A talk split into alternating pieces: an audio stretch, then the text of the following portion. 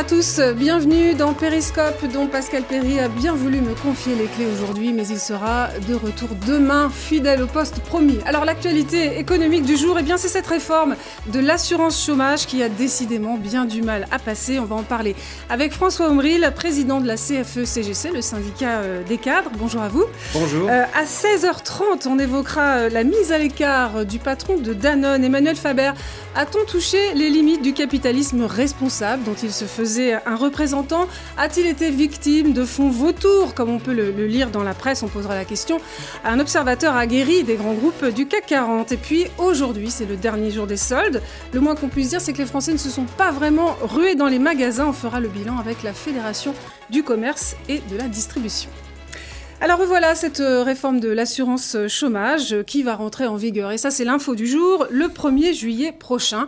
Euh, imaginez, en 2019, elle a été mise sur pause pour cause de pandémie. Et puis souvenez-vous, elle avait déjà été reprise en main dans la douleur par le gouvernement parce que syndicats de salariés et patronat eh n'arrivaient pas à se mettre d'accord. Alors ça va être intéressant, François Omril, d'avoir votre point de vue parce que devant le front uni des syndicats, vraiment uni hein, contre cette réforme, le gouvernement a amendé sa copie. Euh, on est aussi dans une situation exceptionnelle, bien évidemment, avec un déficit préoccupant de l'UNEDIC, qui est l'organisme qui gère notre assurance chômage, un déficit estimé à 70 milliards d'euros. Donc la question c'est, d'abord, est-ce qu'on peut faire l'économie de cette réforme? Et puis, dans le même temps, une bonne réforme en temps de croissance euh, l'est-elle toujours? En temps de crise. Alors, vous étiez, François Omril, en visioconférence avec euh, la ministre du Travail, Elisabeth Borne, euh, ce matin. Alors, euh, au ministère du Travail, on se félicitait ce matin de discussions très constructives. Est-ce que c'est aussi votre ressenti? Bonne question. Les discussions avec le ministère sont toujours constructives. Moi, je ne fais pas de procès d'intention à mes interlocuteurs sur le sujet. Je pense pour tout vous dire d'ailleurs que euh, ce n'est pas la réforme d'Elisabeth Borne, disons-le, c'est la réforme de Muriel Pénicaud, de son équipe à l'époque. Aujourd'hui, euh, Elisabeth Borne récupère la patate chaude. Elle est ministre d'un gouvernement. Elle doit être solidaire des décisions qui leur sont plus ou moins imposées, notamment par l'Élysée. Donc, il faut qu'elle euh, fasse, comme on dit, contre mauvaise fortune, bon cœur. Donc euh, voilà, elle use de certains arguments. Ces arguments, nous les avons tous contestés, bien entendu. Euh, euh... Plus que contestés, c'est-à-dire que c'était un peu la ligne rouge à ne pas franchir. Il y avait la réforme des retraites que vous ne vouliez pas revoir sur la table, et puis cette réforme de l'assurance chômage. Oui, parce que cette réforme, si vous voulez, est nocive en tout point. Vous avez dit tout, tout, tout à l'heure, est-ce qu'on peut faire l'économie de cette réforme? Moi, je pense qu'il serait intéressant, c'est de dire, mais quelle est l'économie de cette réforme, finalement? Cette réforme, elle poursuit, elle, elle, a deux origines. Une origine, on va dire, morale, euh, qui part du principe qu'un demandeur d'emploi ne recherche pas activement du travail, quoi qu'il arrive, et que, d'une certaine façon, euh, le, le, le dire l'entrain qu'il a à trouver du travail, à chercher du travail, est inversement proportionnel à l'allocation qu'il touche. Donc ça, c'est faux. C'est faux. Ça a été démontré. C'est même aujourd'hui une vérité scientifique. Ce qu'on appelle l'aléa moral est plutôt plus faible en France que dans la moyenne des pays européens, et que quel que soit le niveau d'indemnisation, qu'on soit un précaire ou qu'on soit correctement indemnisé, comme c'est le cas pour les cadres, j'y reviendrai tout à l'heure. Euh, de toute Alors, façon, on recherche activement du travail et prétendre ça, que oui, c'est ce que vous lisez entre les lignes. Tout fait, à fait, mais bien euh, sûr. La conception du gouvernement, c'est qu'il faut inciter les chômeurs à reprendre voilà, le travail on... plutôt que de les indemniser trop longtemps. Voilà, mais on, on va, on va y revenir, mais simplement pour que nos téléspectateurs comprennent bien, il faut qu'on revienne euh, aux enjeux de cette, de cette réforme et à ce qui a été proposé par le, le gouvernement. C'est un peu technique, mais enfin, on va regarder les, les, quatre points qui fâchent, si vous voulez bien. Et, et d'abord, ce point qui concerne tout particulièrement vos membres, euh, donc les cadres, euh, c'est la dégressivité des indemnités. Hein, pour ceux qui ont un salaire au-dessus de 4 500 euros bruts par mois, donc ça concerne euh, finalement assez peu de monde. Alors, ils n'échapperont pas à cette dégressivité, mais seulement ce ne sera pas euh, au septième mois de chômage, ce sera au neuvième mois. Donc voilà pour euh, cette première chose qui a été annoncée. Puis une ouverture des droits à partir de six mois travaillés dans les 24 derniers mois. Voilà ce qui est aussi l'objet de la réforme. Avant, c'était quatre mois. Alors, ce qui m'intéresse là-dedans, c'est que ces deux points de la réforme, ils sont conditionnés à la bonne santé du marché du travail. Alors, moi, je, alors ils appellent ça la clause de meilleure fortune. Moi, je me, me souviens pas, ça me assez inédit, euh, une réforme où on dit, bah, on attend que la situation du marché du travail soit meilleure. Est-ce que ça s'est déjà produit? Non, c'est la première fois, mais moi je suis. Je Donc c'est qu'ils sont mal à l'aise aux entournures. Bah, oui, c'est un peu la pensée magique, c'est-à-dire accrocher un indicateur. C'est ça la grande histoire de notre époque. Il faut des indicateurs en toute matière, et donc accrocher un indicateur qui permettra de valider la décision qui est prise, alors même qu'on est persuadé que ce n'est pas une bonne décision. En l'occurrence, l'indicateur alors moi-même, je vais parler avec prudence parce que je risque de me tromper, mais c'est en gros de dire qu'il faudra que le nombre de demandeurs d'emploi de catégorie A euh, aura diminué de 140 000 personnes. C'est ça, il faut que cet indicateur-là soit au vert. Voilà, mais il y a aussi des déclarations d'embauche de la part des entreprises qui soient au vert. Mais nous lui avons dit, écoutez, cet indicateur-là, en vérité, ne veut pas dire grand-chose parce qu'il faut prendre en compte la catégorie B, il faut prendre en compte l'extraordinaire volatilité qu'il y a sur ces catégories-là. D'ailleurs, pour tout vous dire, le gouvernement lui-même en avait pris acte puisqu'il avait cessé de communiquer au moins le mois sur ces indicateurs. Donc je trouve un peu surprenant que ça ressurgisse à cet endroit-là pour d'une certaine façon un peu donner une garantie qui dirait, bah, écoutez, on appliquera cette réforme très très dure, mais à la condition que sur cet indicateur qu'on va considérer comme étant un indicateur positif, nous ayons la raison économique de le faire. Mais euh, moi, pour moi, ça ne démontre rien, puisqu'en vérité, cette réforme, je vous l'ai dit tout à l'heure, et on pourra le redémontrer point par point, c'est une réforme qui tape sur les chômeurs et qui ne s'attaque pas à la question du chômage. Donc effectivement, on peut renier les allocations des chômeurs, on peut le renier encore beaucoup plus que cela. On, sait tous que le budget des allocations, en tout cas l'année dernière, c'était l'ordre de grandeur, euh, de, de, grandeur de, de 34 milliards d'euros. Donc ça fait quand même une masse relativement importante sur laquelle, en changeant les paramètres d'indemnisation, eh bien on peut dégager de la ressource mais simplement sur une question euh, philosophique, est-ce que tout est à jeter là-dedans? C'est-à-dire que euh, lorsque la conjoncture est bonne, lorsqu'il y a la croissance, dire euh, on verse un petit peu moins d'allocations ou un peu moins longtemps, et en revanche, lorsque les circonstances sont compliquées pour les chômeurs, comme c'est le cas actuellement, hein, on est bien d'accord, eh bien là, on est beaucoup plus généreux. Est-ce que ça ne s'entend pas? Non, en fait, ça n'a aucun sens, parce que quelqu'un qui est, vous savez, la, moyenne de ces personnes, quelqu'un qui est au chômage, quelqu'un qui cherche de l'emploi et qui en recherche activement, il a besoin de son allocation pour pouvoir consacrer l'essentiel de son temps à rechercher du travail. Et je vais prendre deux exemples aux deux extrêmes. Quelqu'un qui est, on appelle un travailleur précaire, c'est-à-dire qui est dans la précarité quand il travaille et qui est aussi dans la précarité quand il est sans travail. Ben, S'il n'a pas la ressource suffisante pour pouvoir se consacrer à sa recherche d'emploi, ben, il consacre son temps à rechercher à manger, tout simplement. Pareillement, même que les, les choses n'ont pas de commune mesure, mais on peut étendre le raisonnement à ce fameux cadre de 52 ans qui était directeur technique d'une usine peut-être quand il a été licencié dans un plan social et qui est visé par la catégorie de la euh, dégressivité et qui mettra probablement plus d'un an à retrouver un travail du même niveau de qualification. sur l'âge, ça a changé, François Maurice. Maintenant, c'est euh, en dessous de 57 ans, on n'est pas concerné. C'est ce que j'ai compris du, brief du ministère du Travail. Non, c'est au-dessus de 57 ans qu'on n'est pas concerné. Donc euh, à 52 ans, à 52 ans, on est concerné. Et croyez-moi, vous en connaissez peut-être. Nous, en tout cas, à la CFECGC, on en connaît beaucoup. Et quand on a exercé toute sa carrière, quand on s'est investi dans sa carrière et qu'on a atteint un certain niveau de rémunération, méritée et une certaine responsabilité. Quand on se retrouve au chômage, dans l'immense majorité des cas, on ne l'a pas souhaité. Et quand on recherche du travail, ça vous occupe l'esprit et le temps de 6 heures du matin à minuit le soir, parfois même la nuit. Et donc, imaginez-vous la situation de quelqu'un qui s'est retrouvé au chômage, qui déjà pendant les cinq premiers mois de son affiliation n'a touché aucune indemnité, parce que ça, on ne le dit jamais, mais il y a un différé d'indemnisation de carence mhm. qui dure cinq mois. Et quand on touche ces premières indemnités, on va donc les, toucher pendant trois mois sans modification. Et au bout de trois mois, commence la dégressivité. Qu'est-ce que ça veut dire pour un cadre qui habite en région lyonnaise, euh, à Paris ou à Grenoble, peu importe, euh, qui a des crédits sur sa maison, sa voiture, qui a des enfants qui font des études, puisque c'est l'âge où on a beaucoup de charges sur le foyer. Qu'est-ce qu'il va faire? Il va demander à ses enfants d'arrêter ses études parce que la dégressivité va s'appliquer. Les statistiques sont implacables. Aujourd'hui, L'inscription moyenne d'un cadre de ce niveau-là à Pôle emploi, c'est de l'ordre de un an, voire un peu plus. Et tout le monde sait pourquoi. Tout le monde sait ce que c'est que le chemin de croix pour un cadre entre 50 et 55 ans pour retrouver du travail. C'est des entretiens. On est d'abord sélectionné à 5, puis à 3, puis à 2, et puis on attend la lettre. Il faudrait s'attaquer d'abord à l'emploi des seniors, des, seniors. Mais bien hein, sûr, mais bien sûr. Dire, on va vous pénaliser avec la dégressivité. on le sait tous, passer un certain âge, de toute façon, pour le monde du travail, quand on est cadre, on est trop cher. On vous le dit dans l'entreprise et quand vous n'y êtes plus, on vous le dit au moment de vous recruter. Et cette mesure, elle est inadmissible parce que, donc, elle part du principe qu'en diminuant l'allocation, on va pousser plus vite les cadres vers le retour à l'emploi. Mais de quel emploi parle-t-on? Bien d'un emploi qu'ils vont prendre qui ne correspond pas à leur qualification. C'est ça souvent mm. l'objection que les chercheurs donnent sur ce genre de, de mesures, c'est que ça pousse les gens à accepter un emploi qui est en dessous de leur qualification, et donc ils vont prendre cet emploi à quelqu'un d'autre qui est moins qualifié qu'eux. Et ça tire vers le bas, en fait, la pyramide de l'emploi. C'est c'est une mesure particulièrement nocive. J'aimerais qu'on revienne, parce que j'ai dit qu'il y avait quatre points qui fâchaient, on en a vu deux. Euh, troisième euh, point qui fâche, c'est la taxation des, contrats courts, si on peut revoir euh, le, petit, le petit tableau. Alors ça, c'était réclamé par les syndicats, parce que c'est vrai, il y a certains secteurs qui usent et abusent des contrats courts.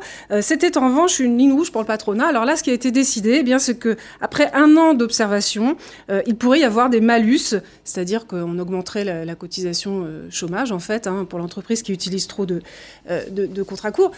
Maintenant, c'est vrai que, alors on pourrait dire, alors bah, c'est pas avant deux ans, mais euh, si on pense aux secteurs qui sont concernés, on va pas aujourd'hui taper sur la tête de l'hôtellerie et de la restauration euh, qui font partie de ces secteurs qui les utilisent beaucoup. Vous êtes d'accord? Mais entièrement d'accord. En fait, il y a plusieurs problèmes sur ce sujet-là. C'est un peu une usine à disons-le, et nous on pense qu'elle est assez inopérante. Et puis pour tout dire, elle est un peu injuste aussi.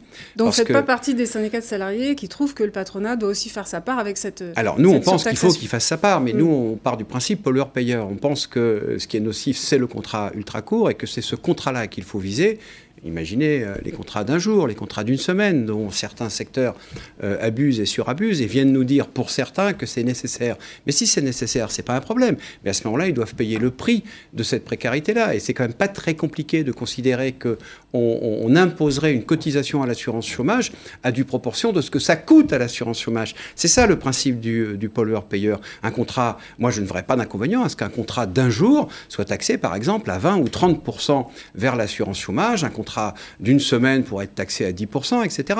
Et avec un système comme ça, qui est un système totalement vertueux, eh bien chaque entreprise paierait le coût de la précarité qu'il impose aux salariés et qui est parfois nécessaire à son activité. Vous savez, c'est la même histoire, on parle partout de ce charcutier traiteur qui a besoin pour faire un extra un week-end de prendre une personne, euh, euh, deux, ou, deux, ou, trois personnes pour une journée. Eh bien parfait, qu'il le fasse, qu'il le prenne, il paiera le coût de ce contrat-là et d'une certaine façon, il sera en régulation et il n'y aura pas de problème de concurrence puisque c'est l'ensemble du secteur qui sera traité de la même façon. C'est d'ailleurs, me semble-t-il, ce qui se fait aux États-Unis, par exemple. Ça se fait dans beaucoup de pays parce euh, que il y a une taxation sur les contrats courts mais bien parce qu'il y a des secteurs qui ne peuvent pas faire autrement. Et donc c'est ce enfin c'est ce qu'on a trouvé comme solution pour qu'ils participent aussi euh, au financement du chômage. Et c'est un système vertueux. Si vous voulez, avec un système comme ça, vous ne créez, vous ne créez pas d'inégalité entre différents secteurs. Que fait aujourd'hui le ministère du Travail? Il dit on va sélectionner des secteurs, des branches auxquelles on va appliquer ce dispositif-là.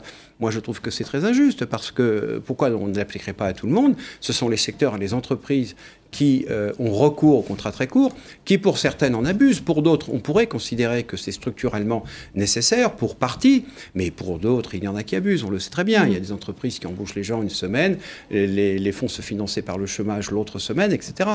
Bon voilà, et ça ce sont des pratiques qu'il faut, euh, faut bannir. Vous, me tendez la perche pour, le, quatrième point qui, bah, fâche, en effet le SJR, comme vous dites, c'est la réforme du salaire journalier de référence. Alors là c'est un peu technique, mais grosso modo, euh, c'est euh, c'est un salaire de, référence qui va avoir un, plancher. Ça, c'est nouveau parce que euh, ça pouvait euh, faire baisser drastiquement les, allocations chômage. Alors, ce qu'on nous explique au gouvernement, c'est que, en effet, ces allocations, elles peuvent baisser, mais elles vont être versées plus longtemps. Donc ça, pour le coup, les inégalités qui devaient découler de cela, hein, et quand vous disiez on tape sur les chômeurs, ça pouvait s'entendre en effet, là, ça a été corrigé, semble-t-il. J'allais dire, ça a été corrigé au moyen terme. Alors souvent, c'est un peu le problème, c'est que, comme je dis souvent, je vous l'ai répété tout à l'heure, la moyenne, c'est personne. Donc, euh, suivant telle ou telle personne, il y a quand même un grand nombre de personnes qui vont se retrouver lésées par le nouveau dispositif, alors qu'en vérité, elles ne le méritent pas. Donc, si vous voulez, c'est un peu le problème de ce qu'on appelle l'égalité haineuse d'une certaine façon. C'est considérer une, même population et considérer que la moitié est favorisée par le système et que l'autre moitié ne l'est pas. Et donc, mettre tout le monde au niveau le plus bas. Mm. Donc, alors, en l'occurrence, le gouvernement ne met pas tout le monde au niveau le plus bas par l'artifice que vous avez indiqué, c'est-à-dire l'allongement de la durée. Mais en vérité, ça ne règle pas le problème, puisque le problème de départ, c'est le surabus des contrats courts et de ce qu'on appelle la permittence. C'est ça le problème. Et, c'est à ça qu'il faut s'attaquer. Moi, je crois, Elisabeth Borne, assez sincère dans sa volonté de s'attaquer à la question de la permittence. Je pense par contre qu'elle manque je ne sais pas comment vous dire, euh, qu'elle manque d'outils, peut-être un peu de courage pour affronter la partie patronale. Je n'en sais rien, hein, euh, je fais cette hypothèse, alors que le dispositif pour attaquer la permittence, il est très simple. Il est de rendre le contrat court plus cher, voire pourquoi pas de dire que les contrats de moins d'un mois doivent être traités par l'intérim, etc. Vous savez, quand les entreprises elles ont recours à l'intérim, et Dieu sait s'ils ont recours à l'intérim souvent, hein, il y a plus d'un million de personnes qui travaillent euh, sous l'intérim, sous elles savent que le contrat est beaucoup plus cher, puisqu'il y a un ordre de grandeur de pratiquement 200%. Donc elles n'ont mm. pas peur de, payer plus cher pour les contrats. D'une certaine façon, c'est le prix à payer pour la flexibilité. Ben, je ne vois pas pourquoi on ferait payer à la collectivité la flexibilité des contrats à durée déterminée. Ce n'est absolument pas logique. Parce que la permittance, il faut quand même expliquer une chose, c'est que on peut cumuler des périodes de chômage euh, et euh, des périodes de travail et finalement gagner plus entre guillemets que lorsqu'on a un, CDD. Donc ça c'est vrai que ça crée des inégalités euh, entre les chômeurs.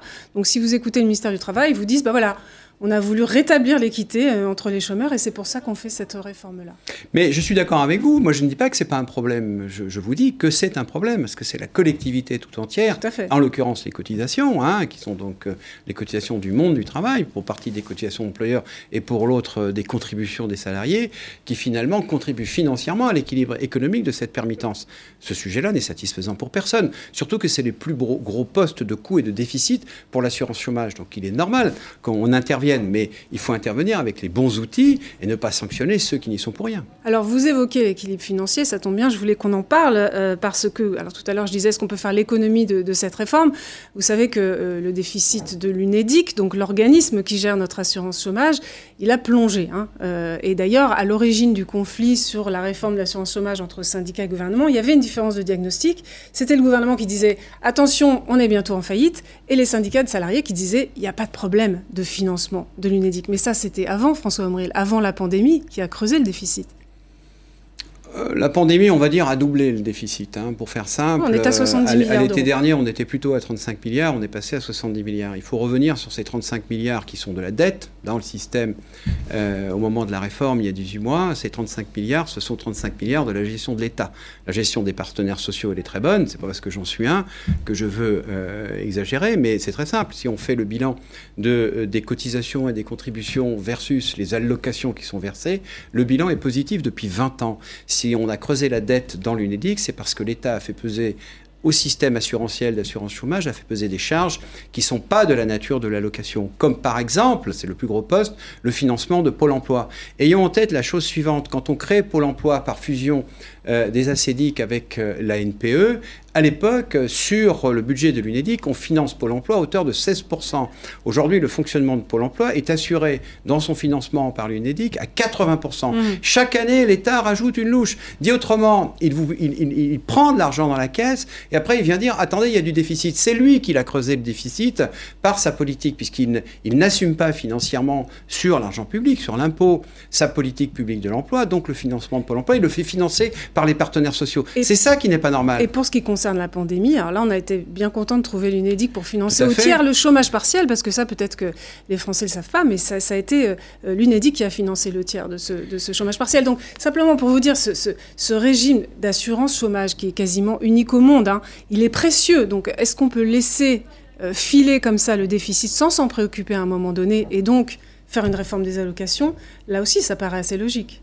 Non, on ne peut pas réformer les allocations pour résorber le déficit tel qu'il a été constitué, puisqu'il n'a pas été constitué à cause des allocations versées.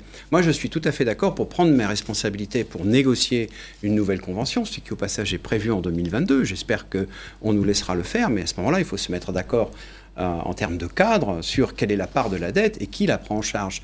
Vous l'avez rappelé tout à l'heure, un tiers du chômage partiel est financé par l'UNEDIC, donc d'une certaine façon avec les cotisations qui normalement sont destinées à verser des allocations.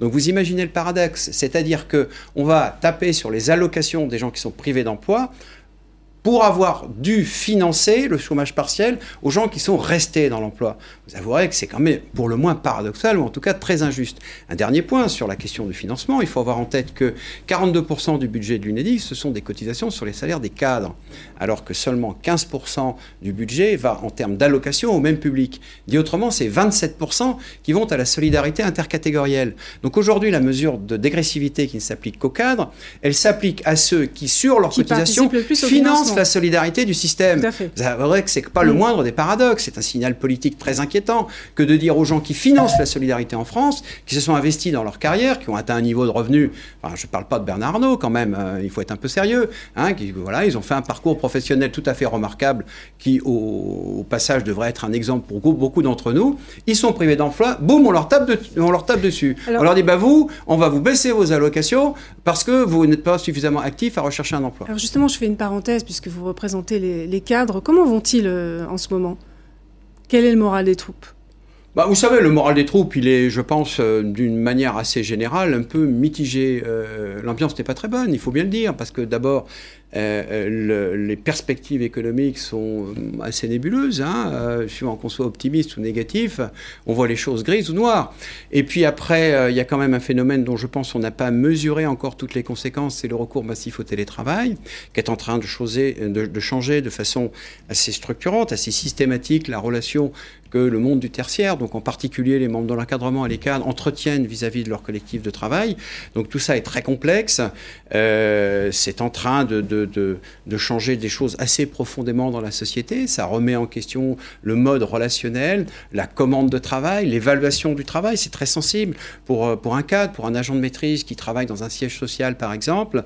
Comment est-ce qu'on lui commande son travail? Comment il l'évalue? Comment il l'évalue? Comment lui-même il organise son réseau pour pouvoir euh, progresser dans son travail, atteindre son objectif? Eh bien, ces choses-là, dans, dans l'ambiance, dans, dans les conditions dans lesquelles on travaille aujourd'hui, sont extrêmement difficiles à saisir et créent il faut bien le dire, beaucoup de stress. On a, on a un sondage assez récent qui nous dit que 44% des gens aujourd'hui en télétravail euh, le vivent assez mal. Hmm. Donc moi, je ne sais pas ce que deviendra cette statistique. ma foi, il faut faire avec, hein, mais euh, hein, c'est pas si simple. C'est ce qu'on comprend. Alors, revenons, et ce sera notre dernière, euh, dernière partie sur le, le, chômage, à une comparaison, si vous voulez bien, internationale, parce que euh, évidemment, ce qu'on entend beaucoup, c'est que notre, système, il est extrêmement euh, généreux, même s'il n'évite pas euh, les chômeurs de longue durée. C'est probablement ça son plus gros échec. Vous serez peut-être d'accord avec moi, hein, c'est que la moitié des chômeurs sont des chômeurs de longue durée. Alors regardez la durée d'indemnisation. Alors il n'y a qu'aux Pays-Bas qu'on fait mieux que chez nous. Hein, 38 mois maximum. en France, c'est 2 ans et 3 ans pour les plus de 50 ans. Et puis l'ouverture des droits, donc on parle beaucoup donc avec cette, cette réforme. il faut avoir travaillé 3 mois en Suède pour ouvrir des droits. Alors là, c'est plus avantageux que nous. Mais alors sinon, euh, globalement, les autres pays, c'est entre 6 ou 12 mois. Hein. Je rappelle que chez nous, la réforme veut 6 mois. Pour l'instant, ça reste à 4 mois, justement, parce qu'on est dans ces, circonstances exceptionnelles. Donc, est-ce que, et on terminera euh, là-dessus, François Omril, est-ce que notre système pousse suffisamment à chercher un emploi Je vous pose la question de manière très naïve. Lorsqu'il faut avoir bossé simplement 4 mois euh, sur 28 pour toucher le chômage et qu'on est indemnisé jusqu'à deux ans, est-ce que ça pousse à chercher un emploi? Je le dis sans malice. Mais c'est pas moi qui réponds, ce sont les gens qui travaillent, qui, qui, font de la recherche sur les systèmes, qui les comparent entre eux au niveau européen et qui comparent le propre système français dans son évolution depuis 30 ans, parce qu'il n'y a pas toujours eu les mêmes règles.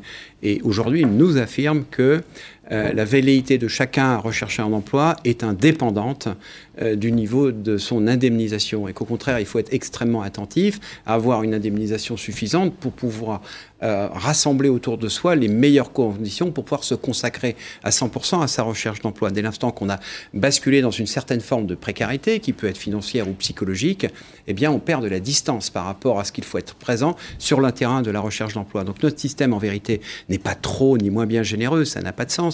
Notre système, il est basé sur un grand principe de solidarité intercatégorielle. Il a développé son efficacité et il n'est évidemment pas responsable des chômages de longue durée. Le chômage de longue durée, c'est une question politique publique de l'emploi, c'est une question pôle emploi, c'est une question formation professionnelle, etc.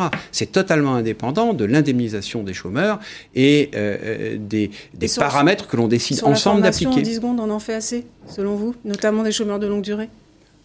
On n'en fait jamais assez sur la formation professionnelle. Moi, je dénonce depuis longtemps que les, trois derniers trains de réforme qu'on a connus depuis dix ans sont des réformes qui nous emmènent de plus en plus sur le marché, c'est-à-dire marché de la formation, là où on partait d'un système qui était un peu l'excellence française, avec une formation intégratrice dans l'entreprise, le plan de formation, des formations des fois assez lourdes, mais en tout cas très intégrées, qui développaient les compétences dans l'entreprise. On a externalisé tout ça et surtout, on a trop individualisé la formation. Merci beaucoup, François Henry, d'être euh, venu nous voir dans euh, aujourd'hui. Merci à vous. Restez avec nous dans un petit instant. Euh, tiens, on parle d'Emmanuel Faver, le patron de Danone, et puis on fait un petit bilan des soldes qui se aujourd'hui.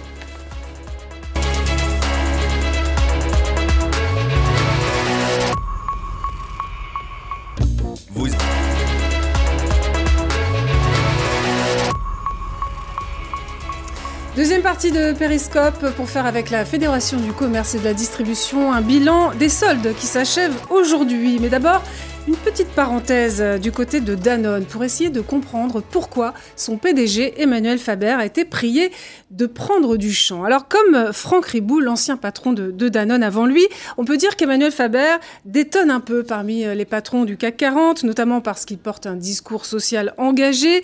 D'ailleurs, au mois de juin, les actionnaires avaient plébiscité la transformation de Danone en entreprise à mission, c'est-à-dire une entreprise qui va au-delà des objectifs financiers et qui peut avoir des objectifs environnementaux, par exemple. Et puis hier soir, eh bien, finalement, il a été poussé à, se mettre en retrait en cédant la direction du groupe. Pourquoi? Eh bien, à cause de la baisse du cours de l'action, notamment, euh, des performances financières et commerciales jugées euh, décevantes. Alors, il reste président de Danone, donc en charge quand même des décisions euh, stratégiques, mais il n'a pas réussi à garder les pleins pouvoirs. Alors nous avons euh, en ligne Rodolphe Bonas, qui est patron euh, de CACOM. Rodolphe Bonas, qu'est-ce que les actionnaires reprochaient exactement à Emmanuel Faber? De faire trop d'images et pas assez de performances?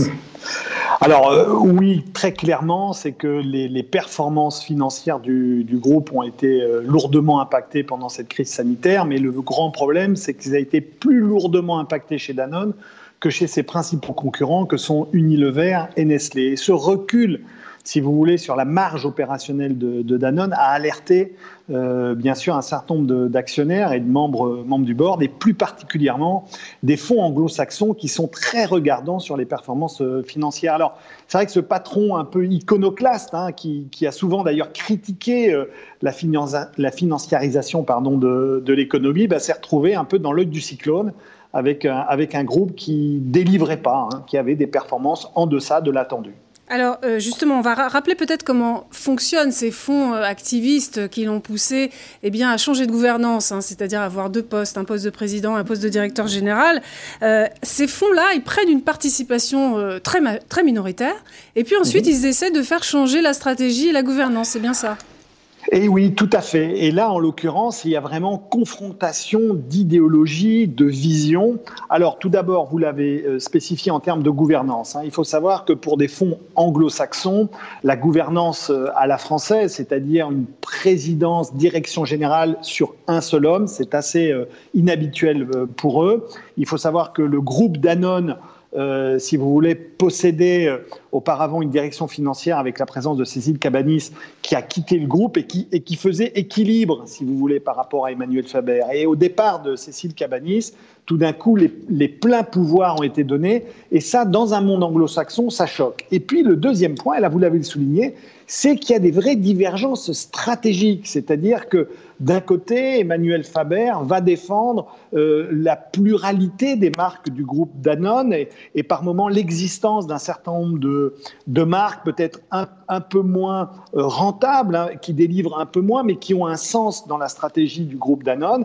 alors que ces fonds, eux, poussent plutôt pour euh, ce qu'on appelle se libérer des actifs qui sont les moins rentables pour se concentrer sur les majors, les, les big brands qui vont générer le, maximum de chiffre d'affaires et surtout de marge. Eh bien, elle est là un peu la, divergence, la divergence de, de, vision, et c'est là où c'est, comme vous les appelez, ces fonds activistes, c'est en ça qu'ils sont activistes, c'est, qu'ils prennent part aux décisions opérationnelles pour essayer euh, d'en, donner le maximum de rentabilité. Oui, donc finalement, cette histoire d'entreprise à, mission euh, affichée par Danone, elle a trouvé là ses, limites finalement. Alors, pas, fondamentalement, parce que euh, Emmanuel Faber garde la présidence et on voit bien qu'on a quand même un retour de l'establishment français. Ça veut dire quoi? Ça veut dire que même si il perd la direction générale, euh, les actionnaires et le, board a quand même décidé de renouveler sa confiance à Emmanuel Faber, une confiance un peu euh, plus encadrée, un peu sous surveillance, mais pas euh, en donnant les, les, pleines directions à ces fonds activistes et en leur donnant finalement le champ libre. Et c'est ça qui est, c'est ça qui est intéressant. Alors, on était, alors c'est un vrai événement. Pourquoi? Parce que euh, pour un groupe comme Danone, on n'est absolument pas habitué à ces soubresauts de gouvernance, hein, puisque vous l'avez souligné, euh, entre père et fils Ribou, on était plutôt dans un long fleuve tranquille. Là, aujourd'hui, on voit notre, notre géant de l'agroalimentaire français qui est un peu dans la tourmente de la gouvernance. Mais n'enlevons pas quand même à Danone euh, la, la force de cette marque et la force de ses produits, la force de ses marques qui sont présentes dans, dans, nos, dans nos réfrigérateurs tous les jours et que l'on consomme tous les jours, aussi bien quand on a des eaux ou des produits laitiers. Et on notera que ça n'a pas suscité beaucoup d'émotions du côté de Bercy ou du côté de l'Elysée. En tout cas, ce n'est pas ce qui a affleuré, alors que c'est une entreprise qui peut être jugée stratégique. Alors, elle est alors ça n'a pas euh, quelque part bousculé parce que euh, dans, ces, mouvements euh, de, gouvernance, on sent bien qu'on est plutôt dans une problématique humaine, si vous voulez. Hein.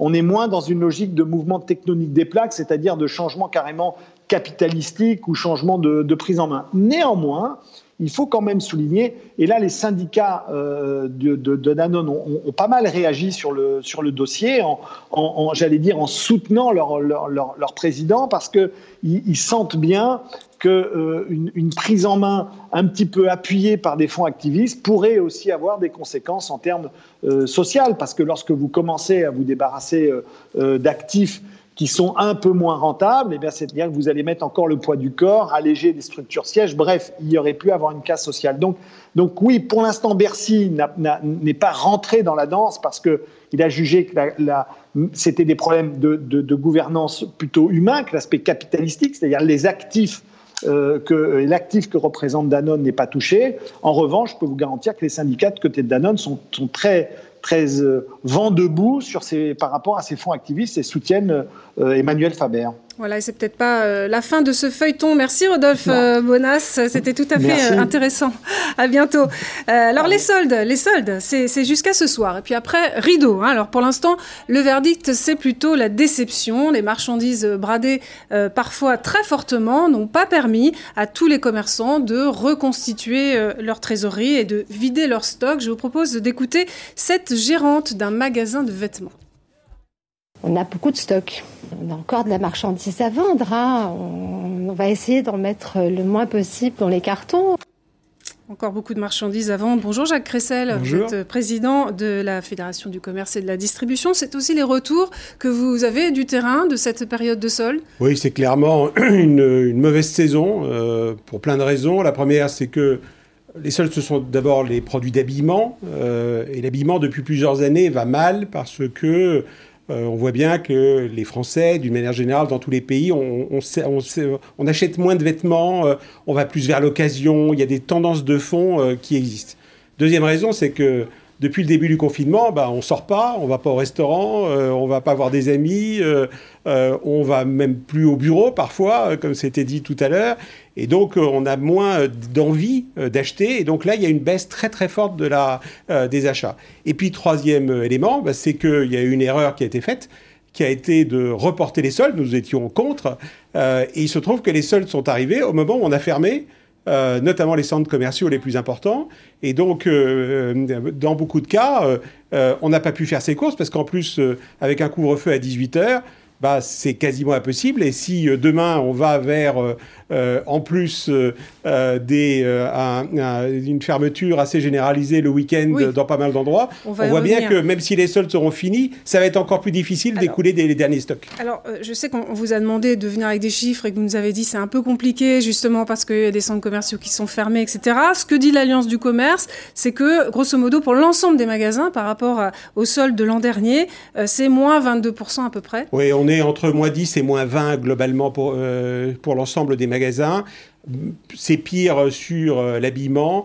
Euh, effectivement, les mois 22, c'est mieux sur l'équipement de la maison, parce qu'on voit bien que les Français, par contre, sur tout ce qui est bricolage, tout ce qui est euh, amélioration de, son chez-soi, là, par contre, depuis pas mal de mois, ils investissent, ils dépensent, et donc il y a des éléments qui s'équilibrent, mais globalement, on est en négatif de manière tout à fait claire. alors, ce qu'on a vu aussi sur le, le graphique précédent, c'est que, en revanche, pour ceux qui sont restés ouverts, euh, il y a eu un effet report quand même. Donc ça doit être très très variable entre les, les enseignes, la taille, la situation géographique. Alors c'est très compliqué parce que vous avez d'abord beaucoup de réseaux euh, d'habillement dans lesquels il y a des magasins ouverts, il y a des magasins fermés.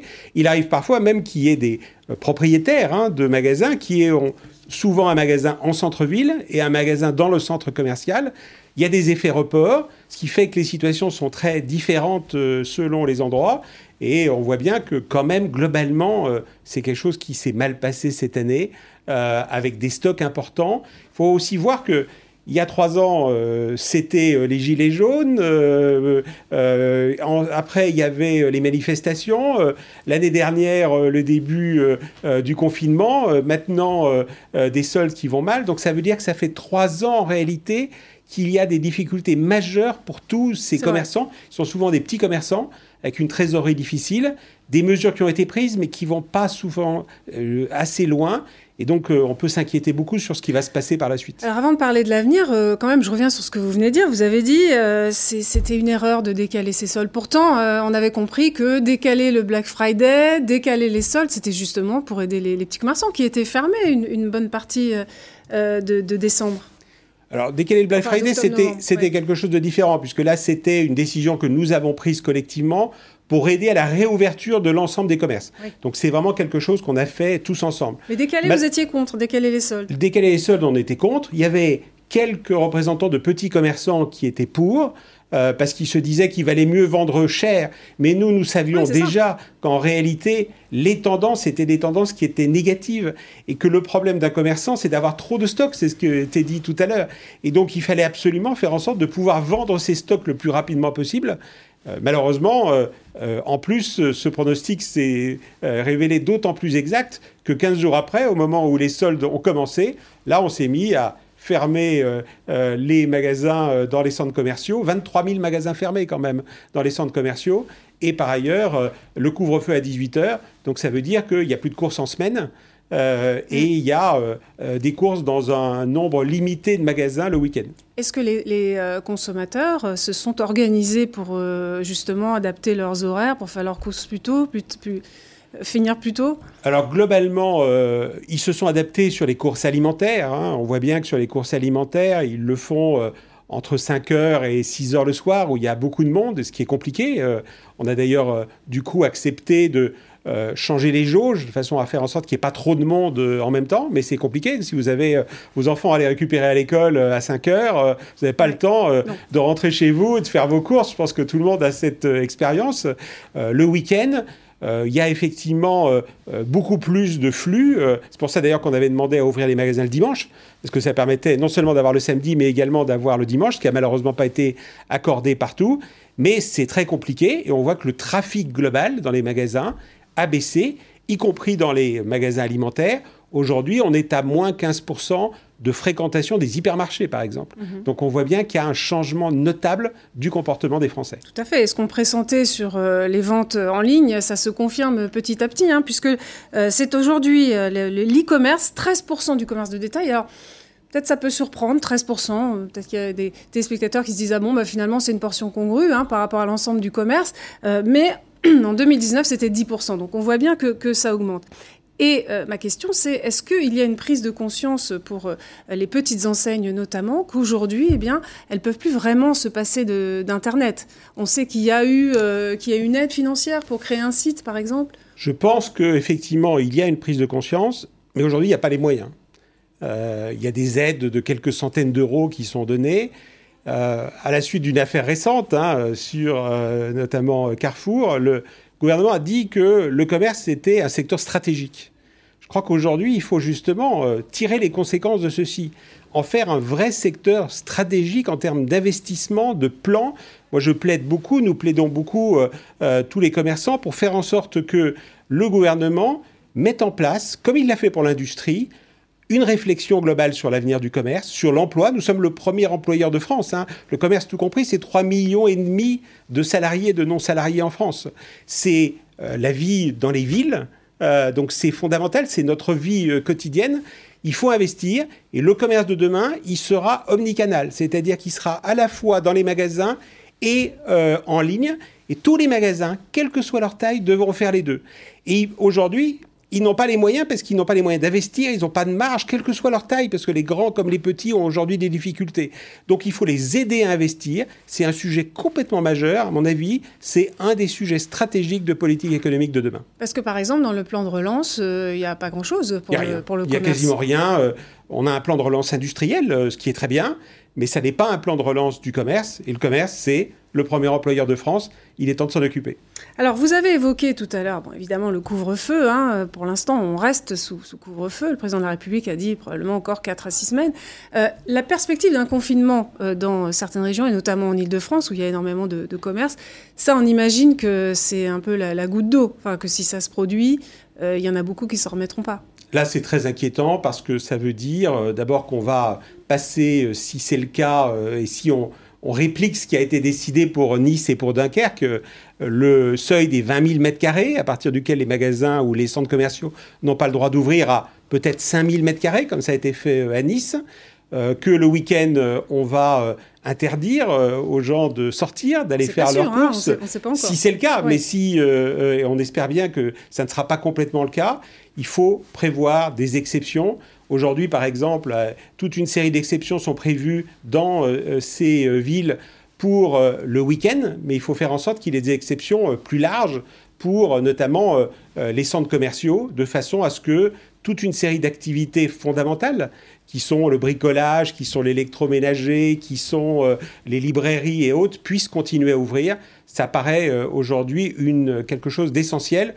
Sinon, on risque d'aboutir à quelque chose d'assez paradoxal, dans lequel ce qui va être décidé risque d'être plus dur pour certains commerces que ce qui se passait en mars dernier. Et ça, naturellement, c'est impossible parce que beaucoup de commerçants n'y survivraient pas. Pourquoi ce serait plus dur que le confinement euh, total et strict Parce que les règles telles qu'elles existent aujourd'hui sont des règles qui en réalité sont plus dures euh, à Nice ou à Dunkerque que celles qui existaient en, mars dernier ou en, euh, en octobre. Et donc, il faut que dans ce qui va être décidé, on ait un équilibre qui permette que pour tous les produits, je, ne veux pas utiliser le mot essentiel parce que c'est un, on voit bien que ça a été une catastrophe de parler de produits essentiels et de produits non essentiels, mais il y a des activités indispensables, l'électronique, euh, l'achat de frigo, euh, des éléments euh, qui concernent la vie de tous les jours, hein, d'acheter des produits pour tout simplement réparer quelque chose qui ne va pas chez vous. Ça, ce sont des éléments qui doivent continuer à, à pouvoir être vendus parce que sinon, ça n'est pas possible. Tout ne pourra pas être ouvert mais il faut faire en sorte de préserver au maximum le commerce dans ce qui va euh, être décidé, et on espère que ça sera le cas euh, dans ce qui sera annoncé sans doute jeudi. Alors de manière très concrète, on a entendu cette euh, gérante de magasin qui disait j'ai pas réussi à écouler tous mes stocks. On se doute que c'est le cas d'énormément d'enseignes. Qu'est-ce qu'ils vont faire de ces stocks? Alors c'est un chantier qui a été ouvert par Bruno Le Maire. Il y en a deux. Il y a la prise en charge des loyers. Pour le moment, c'est un peu compliqué. il avait dit je prends en charge un mois de loyer, voire plus. Aujourd'hui, on est plutôt dans des systèmes un peu complexes dans lesquels il va y avoir du cas par cas, euh, si vous avez ouvert un magasin et fermé l'autre. Et puis la deuxième chose, c'est je vais faire quelque chose sur les stocks. Euh, aujourd'hui, il ne se passe rien. Et donc, il faut absolument que, euh, à partir du moment où on a fini les soldes, qui ont été repoussés de deux semaines, il y ait une discussion qui s'engage avec le gouvernement pour faire en sorte que. Concrètement, il ne va pas vous racheter ben, les, Il y ait une forme d'indemnisation, finalement, des stocks qui restent, mm. de façon à faire en sorte que tout simplement les commerçants puissent racheter la collection d'après. Euh, c'est souvent comme ça que, se pose n'ont pas refait le leur, problème. Leur trésorerie. Donc, euh, le problème, c'est la trésorerie. Quand vous n'avez pas vendu, vous n'avez pas de trésorerie. Quand vous n'avez pas de trésorerie, vous n'avez pas de quoi acheter la collection suivante. Et là, ça veut dire que c'est euh, malheureusement un risque de, de, faillite qui va suivre très rapidement. Alors comment vont vos adhérents aujourd'hui, justement? Je crois qu'aujourd'hui, il y a des situations qui sont extrêmement variées. le commerce alimentaire c'est plutôt bien porté, mais avec des surcoûts très importants. Euh, euh, si on prend l'exemple des grandes surfaces alimentaires, elles ont fait un chiffre d'affaires supplémentaire sur l'alimentaire, mais par exemple, elles n'ont plus vendu de carburant mm. euh, et elles ont engagé des surcoûts importants. Il y a de l'autre côté, de manière inverse, tout ce qui est grands magasins qui sont aujourd'hui une situation extrêmement difficile puisque ils ont perdu, à la fois ils sont fermés aujourd'hui, pour la plupart, mais en plus ils ont perdu une très grande partie de leur clientèle qui est le tourisme, et notamment le tourisme euh, asiatique. Et au milieu, vous avez toute une série euh, de, situations. Globalement, tout ce qui tourne autour de l'équipement de la maison se porte plutôt bien.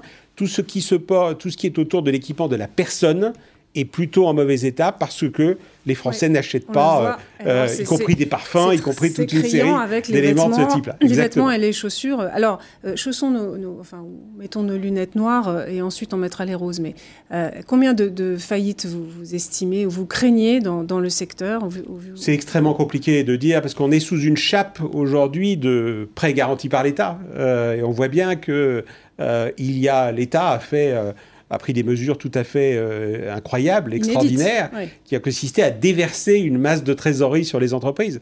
Le sujet, ça va être de savoir ce qui va se passer par la suite. D'abord parce qu'à un moment, il faudra le rembourser, même s'il y a des décisions euh, qui sont en train d'être prises pour prolonger euh, ces prêts. Mais en même temps, il faut de l'activité, parce que s'il n'y a pas d'activité, donc c'est très difficile de le dire. Ce qui est certain, c'est qu'il va y avoir une grande partie du tissu commercial qui risque de disparaître. Et euh, c'est pour ça qu'il faut absolument que euh, dans les semaines qui viennent, il y ait un vrai plan de consolidation, de relance et euh, de développement du commerce qui soit mis en place ça nous paraît euh, quelque chose d'indispensable pour compléter les mesures de relance qui ont déjà été annoncées. Et j'ai envie de terminer quand même avec les, lunettes roses. On voit que Bercy est très volontariste et dit à chaque fois qu'on on ouvre un peu les vannes, on voit très bien que les Français sont là, euh, qu'ils sont prêts à, consommer. Il y a d'ailleurs une, épargne monstrueuse hein, qui a été amassée. Donc est-ce que vous pensez que le, rebond, la capacité de rebond est là à partir du moment où on en aura, non pas terminé avec cette pandémie, mais en tout cas on, aura avec les vaccins euh, moi, je suis fondamentalement optimiste. Ce qui se passe sur les vaccins, par exemple, est quelque chose d'incroyable euh, et qui nous, qui nous laisse espérer euh, qu'effectivement, euh, vers l'été, les, les, choses iront mieux. Ensuite, il va falloir rassurer. ça dépendra de l'évolution de la situation économique. Si le chômage monte beaucoup, s'il y a beaucoup de faillites, il va y avoir une inquiétude. Donc le sujet, c'est de créer de la confiance. Et pour créer de la confiance, eh bien, euh, il va falloir, je pense, continuer sur un certain nombre de secteurs aussi importants que celui du commerce, euh, d'agir, de prendre des décisions pour la suite. Encore une fois, le commerce est en train de se transformer et va devoir se transformer de manière totalement fondamentale. C'est un secteur stratégique. Il faut faire en sorte euh, qu'il y ait véritablement des décisions en sa faveur dans les semaines qui viennent. Merci beaucoup Jacques Ressel euh, d'être venu dans Périscope. Restez avec nous sur SCI dans un instant, c'est le débat présenté par euh, Arlette Chabot.